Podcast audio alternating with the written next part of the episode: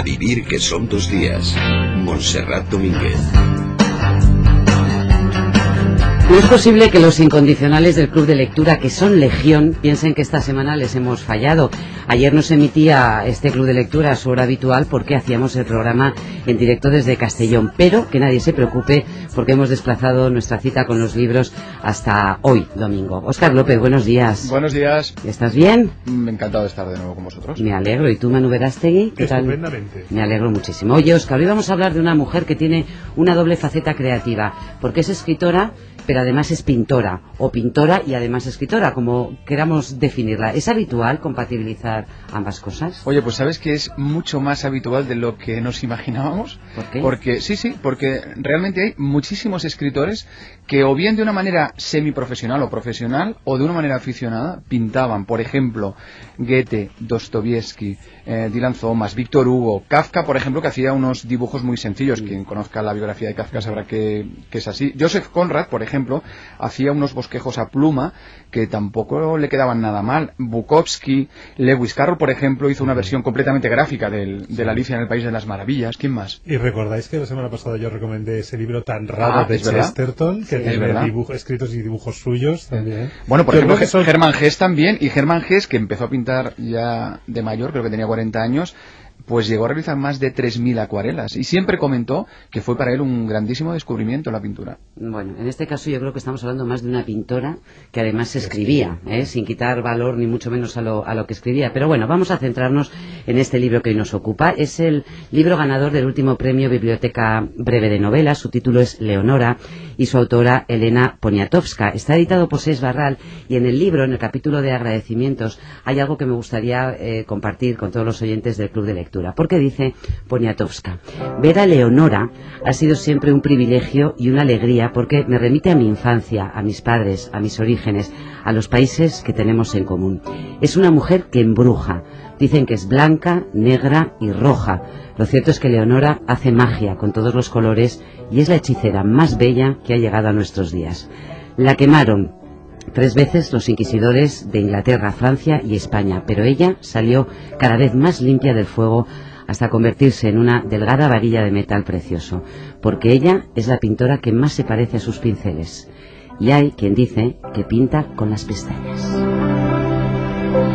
artista es alguien que, que mal este, pone la, lo inmediato o lo presente o el pasado invisible, invisible. Escuchábamos la voz de la propia Leonora Carrington, la protagonista de esta última novela, Elena Poniatowska. Elena, muy buenos días. Muy buenos días. Qué placer y qué, y qué lujo saludarle esta mañana en nuestro, en nuestro club de lectura. No, yo soy la que estoy muy contenta. Es verdad, eh, Elena, que tal y como escuchábamos a, a Leonora, eh, un artista es alguien que consigue convertir lo imposible en posible. Bueno, ella ha sido, no todos los artistas, desde luego, pero ahorita que estaban diciendo de los escritores, pintores, pensé y luego tuve una duda que a lo mejor también Saint-Exupéry, el del Principito, Claro. hizo los dibujos que son muy notables de su de su libro, ¿no? Hay un dibujo, el del elefante dentro Sí, de la boa, que él se inspiró. El sombrero. claro, el famoso sombrero se inspiró mientras volaba por el, por el Pacífico. Sí, Yo creo que sí. Sí, que, eh, que dicen que mientras volaba encima de la Patagonia. Exacto. Y también es un gran, gran dibujante. Leonora es una escritora nata porque ha escrito este lo que no podía pintar. Cuando algo no podía pintarlo, lo escribía, o cuando algo no podía este, escribir, lo pintaba. Y ha hecho lo mismo a- durante toda su vida. Sobre todo pintó, escribió cuando estuvo con Max Ernst, porque él la impulsaba, le decía, escribe, escribe, lo que tú escribes es buenísimo. Fue cuando escribió el cuento de la hiena, de que ella va al baile de la corte de Inglaterra y se convierte en una hiena apestosa. Pero te- no la reconocen porque se, se quita la, se le corta la Yo cara a una creo que, muchacha. creo que esta es la clave de tanto de, de este personaje, Leonora Carrington, como de los, de los autores que estábamos diciendo, de los que estábamos hablando, ¿no? Quizás la necesidad de contar cosas y buscar un canal, la manera de contarlo, ¿no? Hay veces que a lo mejor la palabra no es suficiente y hay veces que la imagen no es suficiente, ¿no? Quizá alternando los dos las dos técnicas, los dos lenguajes, se puede llegar a comunicar lo que uno quiere. Comentaba Germán Gess al respecto de lo que estáis hablando. Él decía que, que para él pinta- la pintura era una, cito literalmente, una alegría completamente nueva que te hace más feliz y más paciente. No se te quedan negros los dedos como después de escribir, sino azules y rojo. Oye, ¿por qué no nos cuentas, Oscar, qué es lo que vamos a encontrar en Leonora? Bueno, eh, es una novelización, porque hay que decir que esto es una novela, eh, no es una biografía, pero sí que es una novelización de la vida de esta genial pintora, de Leonora Carrington. Vamos a recorrer todo su proceso vital y profesional, una mujer que, como sabéis, bueno, y como ya hemos contado, está, está aún viva. Abarca desde su niñez, en su, en su Inglaterra natal allí, con, bueno, pues hija de una buena familia, hasta sus años pasando por París, sumergida en toda esa vorágine artística del surrealismo. Allí está con Picasso, con Miró, con Dalí, con Max Ernst, que fue su primer gran amor, bueno, no sé si fue su primer gran amor, porque luego leyendo la novela tengo, tengo algunas dudas y espero que la autora nos lo aclare, pero sí que fue un amor, un, un amor fu, un amor que la llevará incluso al psiquiátrico, a un psiquiátrico en Santander, donde la ingresa la familia porque está muy preocupada por su por su estado mental cuando cuando Herms pues tiene que ir de un campo de concentración a otro. Luego vamos a ir con ella pues por Portugal, por México, irá a Nueva York, se casará, tendrá hijos y al final definitivamente se instalará, se instalará en México. Bueno, pues toda esa biografía vital que vamos a vivir de la mano de, de Poniatowska, yo creo que hace que, estemos frente a una novela escrita, yo, para, para mí, por encima de todo, con una gran sutilidad, con una gran ternura. Yo creo que esto es, eh, que, que es una novela como, como una novela homenaje a, a la, diría que a la reivindicación también de, de la figura de una mujer adelantada a su tiempo, una mujer que era feminista, una mujer antifascista, una mujer que adoraba a los animales y una mujer que además hizo una cosa muy importante, que fue tomar de- decisiones sobre su vida cuando en aquellos años era algo absolutamente impensable. ¿no? Y Yo creo que por encima de todo, para mí destaca ese, ese punto de ternura y de, de admiración que en este caso la autora siente en relación al artista. Bueno, es que la autora, Oscar, ha llegado a decir que al escribir esta novela lo que ha hecho ha sido una demostración, casi una declaración de amor, ¿no? Sí, es un homenaje a Leonora, un tributo a una mujer que además odia los homenajes y los tributos porque para ella no hay nada peor que la suban a, un escenario, un entarimado y hablen de ella porque no oye lo que dicen, no le interesa un pepino, pero lo que es peor es que no puede fumar. Y ella prende un cigarro tras otro, así que para ella es, como dice en inglés, it's a bloody nuisance. Oh, what a bloody nuisance. Así que todavía ahora le hacen homenajes, pero creo que ella va a, va a decir que no. Aunque tiene 94 años, ya puede decir que no. Elena, y usted dijo en la, en la presentación del premio que estaba convencida que nunca iba a leer este libro. Yo creo que no lo va a leer porque ella no lee ni siquiera las críticas. Se han hecho sesudas críticas en Estados Unidos sobre ella. Se han hecho libros muy importantes. Este, una que se llama Whitney Chadwick, otra señora Abert, ha hecho cosas muy buenas, pero ella no le interesa nada de lo que digan sobre ella. Pero ustedes son amigas, mantienen una relación muy especial. Sí, sí. Bueno, yo le di el libro a su cuidadora, Yolanda Gudiño, que es una lindura de mujer, una manzana fresca, que es una delicia ver. Y también se lo di a sus hijos, pero yo no creo que ella lo lea. Pero que sí, a ver qué, qué, qué dice. A lo mejor dice algo ahora. Seguro, seguro que ¿Cómo? sí. ¿Sabe lo que pasa, Elena? Yo cuando leo una novela de estas características, una novela que sé que es una novelización de una biografía, por lo tanto lo que se cuenta, pues es verdad, uno tiene la sensación, a mí me pasa muy a menudo, de pensar que tengo una vida absolutamente aburrida, porque eh, es tanto lo que ha vivido esta mujer, es tantas las personas y personalidades que ha conocido a lo largo de su vida, de tal intensidad todo lo que ha hecho desde el punto de vista vital y profesional, que parece hasta, hasta que sea pura ficción, y sin embargo todo lo que usted cuenta es verdad.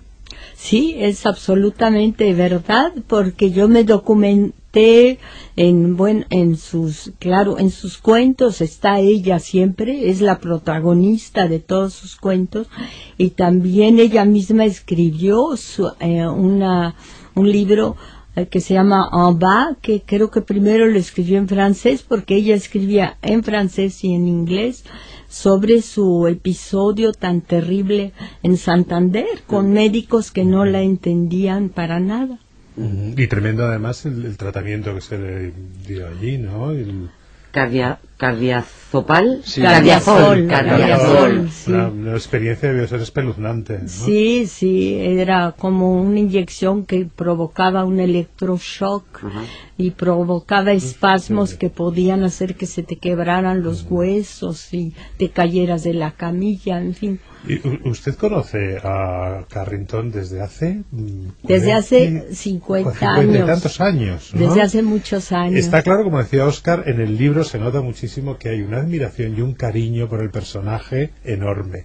Pero entonces, ¿cómo ha sido la génesis? ¿Cómo se le ocurrió por fin escribir este libro y además que no fuera una biografía, sino una novelización? Bueno, primero, una biografía no la podría yo hacer porque eh, no sé hacer las notas al pie de página. Inmediatamente leo algo, lo transformo, lo asimilo y luego lo vuelvo a echar. Pero no sé hacer todas esas cosas académicas porque yo no, no tuve una educación académica. Y luego creí que, que una novela iba más rápido porque todo tiene que ser rápido con Leonora, porque tanto a Leonora como a mí no nos queda mucho tiempo, ya vivimos toda nuestra vida, ya ya estamos, como decimos, pues ya con la en la última etapa. Entonces, este, yo quería una escritura, bueno, no la quería, se hizo por la prisa una escritura así apretada y, y muy directa. Y además le permite eh, ciertos recursos literarios, ¿no? Porque hay momentos en que hay frases muy poéticas, hay, que quizá una biografía no permitiría hacer esas cosas. Sí, sí, y además muchos diálogos. Claro, que es más mí- fácil de leer, es más agradable de leer. Sí, así. para mí sí. Déjame que le pregunte una- un momento, Oscar, porque es verdad que la, la autora y la protagonista comparten, lo, lo, lo dice la propia Poniatowska en este capítulo de agradecimientos, un montón de, de orígenes comunes, un pasado aristocrático, una infancia muy especial eh, eh, también. ¿Qué es lo que descubrió en, en Carrington, en Leonora Carrington, a medida que fue charlando y descubriendo con ella, más allá de esas cosas que formaban parte de su biografía eh, común? Bueno, a mí me La llama- locura, por ejemplo. Yo le pregunto por esa manera en la que tiene eh, Poniatowska de introducirse en ese mundo loco, absolutamente loco, creativo, genial, pero muy loco, eh, en el que se movía Leonora. Bueno, la locura, este, pues yo también estoy un poco loca, así que es muy fácil identificarme con ella, ¿Sí? ¿no? Yo creo que la- comparto lo mismo, nada más que no soy ni tan valiente ni tan atrevida como ella, pero a los locos yo siempre los veo normales y a los normales los veo muertos. Entonces, este, no, no fue nada difícil. Eh, yo la veo y la entiendo, veo los relámpagos de, de a veces de miedo que hay en sus ojos cuando piensa que algo le puede pasar a su perro, que el perro sale a la calle y lo pueden machucar un automóvil, pero este, lo demás nunca me ha parecido de locos y siempre a los locos yo los he visto muy bien, así que supongo que yo estoy muy mal. Es una manera curiosa de verlo, pero lo cierto es que la energía que tenía Leonora Carrington la convirtió, eh, bueno, no solamente en el amor. No sé, Oscar, por qué dices que tienes dudas de que Max eh, Ernst fuera su, su Bueno, primer gran amor. porque que luego también- tuviera otros. No, no, pero ella invalida- comenta, pero ella comenta en la novela que, que su verdadero amor también, o que el verdadero amor lo descubre también con, con Álvaro Lupi. No, y luego tiene los hijos con, con Weiss. Quiero decirte que yo tengo dudas realmente. eh, quizás fue el primer amor, el primer amor intenso, eh, el de Max, pero, pero no sé yo si realmente fue el gran, gran amor de su vida, no lo sé. No, porque ella no, no fue el gran amor de su vida, porque ella misma me dijo una vez que todos los amores eran distintos. Lo que sucede es que sí, Max Ernst tuvo que ver directamente con su pintura. Mm. Él le enseñó a ver, por ejemplo, la madera del piso y hacer calcomanía, estallar encima del piso y sacar unas formas y de repente de esa forma salía un bosque o salía animales que ella nunca había visto en la madera ni había visto en lo que veía Max y Max este era alguien que cortaba todo cortaba las cabezas de las mujeres y les ponía una cabeza de burro o de cacatúa collages tan esos geniales. collage, entonces hacía, era muy irreverente, yo creo que la parte irreverente y también este pues un poco atroz de Max Ernst, este atrajo muchísimo a Leonora, porque ella también quería ser irreverente. Está claro que si no es el gran amor de su vida, sí es probablemente la persona que más le influye en su formación, ¿no?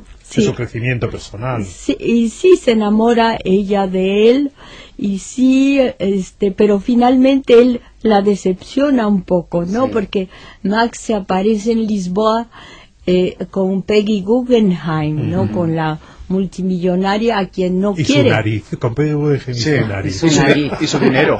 Y su Y su dinero. y su dinero. sí sí. Bueno, era un, era un club, era un núcleo fascinante, tanto el, el de París como luego el de Nueva York, por supuesto con Peggy Guggenheim, pero también, bueno, están personajes muy próximos a nosotros como Buñuel, como Dalí, pero también Duchamp, es decir, hay, hay toda esa, toda esa tribu un poco enloquecida, en la que además se odiaban a sí mismos y se castigaban en algunas ocasiones, que resulta fascinante, ¿no?, a la hora de, de narrar. Y déjame insistir ahora en, en relación a esto que comentas, Monse, que curiosamente qué poco feeling tuvo con, con Frida Kahlo y con Diego Rivera en México, ¿no? Cuando mucha gente eh, revoloteaba alrededor de estos dos artistas. no no se enganchó para nada con ellos. No Renato Leduc su que la llevó a México que fue su marido también la llevó a casa de Frida Kahlo y de Diego Rivera ella era preciosa Diego Rivera se acercó a ella pero a ella no le interesó porque le parecían horribles los muralistas. Le parecía una pintura panfletaria. Hace unas muecas, a veces le he enseñado un, algo de Orozco y ella hace unas muecas, re- rechaza a Orozco, rechaza a Diego Rivera, rechaza aún más a Siqueiros, le parecen este que ella no tiene nada que ver con eso. Con su tercera pareja, eh, a mí sí que me gustaría recordar un episodio que para nosotros también tiene un valor especial, que son esas famosas maletas con las fotos de Robert Capa. Recordemos que estamos hablando del mismo círculo, ¿no? De grupos de amigos, de, de conocidos que se cruzaban con la guerra en España primero y luego con la guerra eh, europea. Y hay una secuencia en la que narra la fascinación de ese primer encuentro eh, de quien luego se convertiría también en el, en el marido de Leonora, con Chiqui, ¿no? Porque no sé, en, en México. Chiqui, es- Sí. eh, él se llama Emérico, Ajá. pero le dicen Chiqui, Sí, Chiqui Weiss, sí, y es el padre de sus dos hijos. sí. Y él es un, fotógrafo y ayudó a Capa durante la Guerra Civil de España y él sacó la maleta con todos los negativos que ahora se han, han en- encontrado porque los tenía un general mexicano y creo que él fue un hombre que sufrió muchísimo porque era judío, estuvo eh, de niño en un orfanatorio porque su madre no podía alimentar a, a todos los niños de la familia. Entonces él es un ser que le llamó muchísimo la atención a Leonora por su gran nobleza. Sí. Es curioso en una mujer que, que se sentía yegua, se sentía un caballo, ella, y que además mantuvo una relación muy complicada con su madre y con su padre, que era un magnate, un industrial eh, potentísimo, y ella siempre sintió que alguien le quería cortar las alas, y no, o por lo menos las crines, ¿no? Sí, no la dejaba verdad. cabalgar y, y- y volar, ¿no? Sí, sobre todo su padre.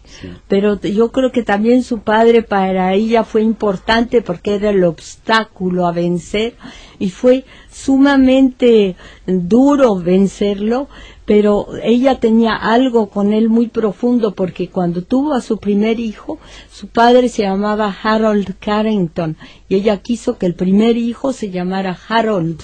Cuando y le dijeron, oye, pero te desheredó, nunca la has vuelto a ver, ya murió, ¿qué obligación tienes con él? Ujú. Y ella eh, insistió en que su hijo se llamara Harold. escuchar este No, diálogo que tiene... Ha hecho esta mención a los animales. Eh. Eh, tiene una relación extrañísima, Carrington, con los animales en general, ¿no? En todo. En su literatura, en su vida cotidiana, en su pintura. Y que creo que, que se ha recogido muy bien en este libro, ¿no? Porque hay continuamente presencia de animales, incluso enumeraciones de animales. ¿Cuál es ese, esa mística con los animales de Leonora Carrington? Bueno, ella tiene, ama, tuvo muchos gatos, este, ahora tiene un perro, Yeti, pero toda su vida ha tenido animales, pero sobre todo lo que, los animales que más le importan, pero no considera que son animales, sino personas, hombres y mujeres, son los caballos y las yeguas. Escuchar este diálogo en relación a lo que habéis comentado del padre, en relación a lo, a lo que habéis comentado de los animales, hay un diálogo para mí estupendo que mantiene ella de niña con su padre y le dice, quiero que me escuches, tengo tres hermanos que hacen lo que quieren porque son niños. Cuando crezca voy a rasurarme la cabeza y embarrarme la cara con tu aceite para el cabello para que me salga barba. Pat tiene bigote y en la escuela de Stonyhurst lo llaman Bobby Bigotes. Una vez lo llevé así y me pegó. Y dice el padre, lo voy a castigar. Dice, déjame, que dice, déjame continuar, papá. Soy la única que tiene que practicar el piano durante horas, lavarme todo el día, cambiarme de ropa a cada rato y dar las gracias para todo. Dice, Leonora, la formación de las mujeres es distinta a la de los hombres. A ustedes hay que educarlas para complacer. Y dice ella, para acabar, no quiero complacer, no quiero servirte. Lo único que quiero en la vida es ser un caballo. bueno, pues diálogos de estos hay varios Sí, en, en sí, la sí. novela y son estupendos. Era una rebel... Bueno, era, ha sido Es- desde luego de niña, es, yo no sé si 94 años. Por cierto, yo solamente quiero explicar a los oyentes de A Vivir, que son dos días, que si les apetece y a raíz de esta conversación tienen más curiosidad por conocer la obra de Leonora Carrington, hemos confeccionado una fotogalería que si entran en cadenasr.com y en la pestaña de A Vivir podrán ver algunas de las obras a las que hace referencia Elena Poniatowska en su, en su novela, tal y como eh, las describe ella, bueno, pues las van a poder ver eh, colgados en este, en este apartado. Yo no me resisto a preguntarle a Elena Poniatowska porque ella es escritora, pero además es periodista, una de las periodistas más reconocidas de, de México, por una manera siempre muy especial de aproximarse a las cosas que ocurren. ¿Cómo está México, Elena? Ay, de la patada. Es una pregunta terrible. Hay una gran violencia, una enorme inseguridad. Este, la gente se ve descontenta, se ve triste. La situación en el norte del país, en la frontera de Estados Unidos, siempre ha sido mala, pero ahora es espeluznante porque mataron, por ejemplo, a una madre que estaba frente a Palacio Nacional y que ella protestaba porque a, a su vez habían matado a su hija, Marisela se llama, le, le dieron un balazo, la asesinaron y así suceden cosas aterradoras en contra de las mujeres, hay mujeres, están las asesinadas de Juárez también, más de 400 mujeres que trabajan en las maquiladoras y que tienen el común denominador de ser eh, morenitas, de pelo largo, negro, y las utilizan en las fábricas porque tienen manos muy ágiles para los microchips. Sí. Y- pero finalmente, este, yo creo que en, en México hay que somos racistas en contra de nosotros mismos, ¿no? Ajá, pero Elena, hay una cosa que me sorprende. Eh, mientras los hombres parecen encargados de hacer la guerra a sí mismos y a la población civil, parece que son las mujeres las que sostienen esa sociedad contra viento y marea, protestando contra las injusticias. Al menos son las noticias y la impresión que nos llegan de que son las mujeres, a veces a título individual y a veces creando redes, las que se enfrentan a un mundo ah, perversamente masculino en algunas ocasiones. Claro que sí, las mujeres, yo creo que México sin las mujeres se caería en mil pedazos, son un elemento aglutinador, como un pegol, ¿no? Y ellas, este, las mujeres, hablo sobre todo de las mujeres más pobres, las mujeres que tienen pocas oportunidades, ellas se han dedicado a, a criar a los hijos, a levantarlos, a levantarlos de la tierra y a recoger incluso hijos ajenos. Y los hombres son un poco de pisa y corre, como dicen, como los gallos, desaparecen y no, no hay la responsabilidad y el trabajo que pone la mujer. ¿no? Elena Poniatowska, ha sido un auténtico placer que nos acompañara esta mañana aquí en A Vivir, que son dos días. Muchísimas gracias. Gracias por traernos hasta Leonora, este premio Biblioteca Breve de, de Barral, y estamos ansiosos de ver qué es lo próximo. ¿eh? Muchísimas gracias, Elena. Muchas gracias. Gracias. Oscar y Manu, quiero escuchar brevemente, en esta ocasión sí, vuestras recomendaciones. Porque aunque cambiemos algunas costumbres, esta permanece. Oscar, ¿qué nos traes para, para leer esta semana? La última novela de Michael Cunningham, que se titula Cuando cae la noche. Él es el autor de Las Horas. ¿Recordáis esta novela que fue adaptada al cine y que protagonizaba Nicole Kidman? Bueno, pues ahora es una historia, nos escribe sobre una historia triangular. Tiene que ver con el arte también, curiosamente. Él es un galerista. eh, la, esposa es eh, la directora de una revista de cultura. Viven juntos desde hace 20 años. Tienen una hija adolescente y un día aparece en esa casa el hermano menor de la esposa. Un chico de veintipocos años, hermoso, muy vinculado con el mundo de las drogas. El marido quedará absolutamente obsesionado por él. A partir de ahí, el autor que hace, bueno, pues conformar una historia donde reflexiona sobre el tema de la obsesión, donde reflexiona por encima de todo sobre el tema de la sexualidad.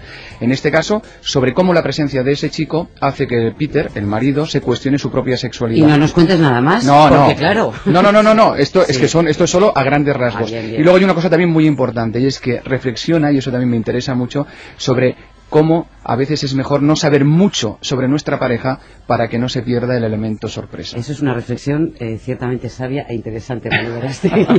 Pues sí, pues sí, efectivamente. Sí, venga, cuéntame lo tuyo. Pues mira, yo me, me ha dado, Alianza Editorial me ha dado una gran alegría, que es reeditar una novela que yo leí muy jovencito y que me influyó muchísimo, me afectó muchísimo y que hacía tiempo que quería recomendar porque hace dos años ha celebrado los 50 años de la muerte de Boris Vian. Y la primera novela que yo leí de Boris Vian fue La espuma de los días reeditada ahora. Es una preciosidad de ¿Ah, sí? novela, una preciosidad. Una historia de un grupo de jóvenes, el protagonista principal es Colin, que es un muchacho que gracias a Dios tiene la vida resuelta y puede dedicarse a la buena vida y conoce, se enamora de una chica que se llama Chloe, pero llega la enfermedad. La enfermedad, curiosamente, como decía, y con esa novela está llena de rasgos surrealistas, es un nenúfar que le crece en el Ah. pulmón Mm. y que solo se puede curar si está continuamente rodeada de flores. Eh, bueno, es una historia preciosa que lo único que puedo decir es eso, que, que lo mm, más bonito que tiene son ciertas descripciones completamente irreales, eh, como por ejemplo, según la vida de Colin va en declive, su casa se va, va menguando, se va haciendo pequeña y oscura. Es una verdadera Bueno, el autor fetiche de Manu Verástegui, Boris Vian, eh, en la reedición de La espuma de los días en Alianza Editorial, y Michael Cunningham, la propuesta de Oscar cuando cae la noche en Lumen. Adiós, Oscar. Un beso a todos. Que tengas buena semana. Y tú, Manu, no te vayas. Aquí me quedo. Venga, hasta ahora. Hasta ahora.